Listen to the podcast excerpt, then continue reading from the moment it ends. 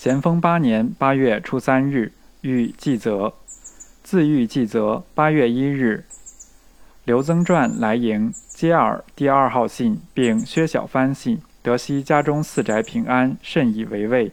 汝读四书，无甚心得，犹不能虚心涵咏，切己体察。诸子教人读书之法，此二余最为精当。而现读离楼，即如离楼首章，上无道魁，下无法手。吾往年读之，亦无甚警惕。近岁在外办事，乃知上之人必魁助道，下之人必守乎法。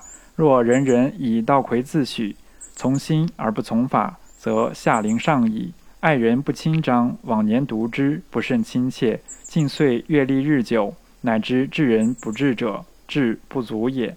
此切己体察之异端也。韩勇二字最不易识，余常以意测之，曰：寒者，如春雨之润花，如清渠之盖道。雨之润花，过小则难透，过大则离披。适中则寒如而滋叶；清渠之盖道，过小则枯槁，过多则伤涝。适中则涵养而薄兴。勇者如鱼之游水，如人之濯足。程子谓鱼跃于渊，活泼泼地。庄子言：濠梁观鱼，安知非乐？此鱼水之快也。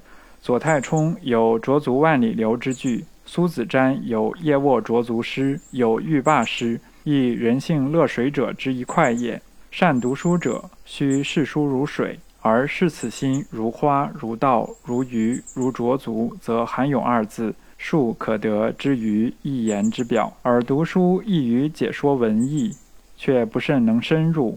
可就诸子韩勇体察二语，悉心求之。邹书明新刊地图甚好，于寄书左季翁托购置十副，而收得后可好藏之。薛小帆银百两亦必还，余有复信，可并交季翁也。此主复敌生字。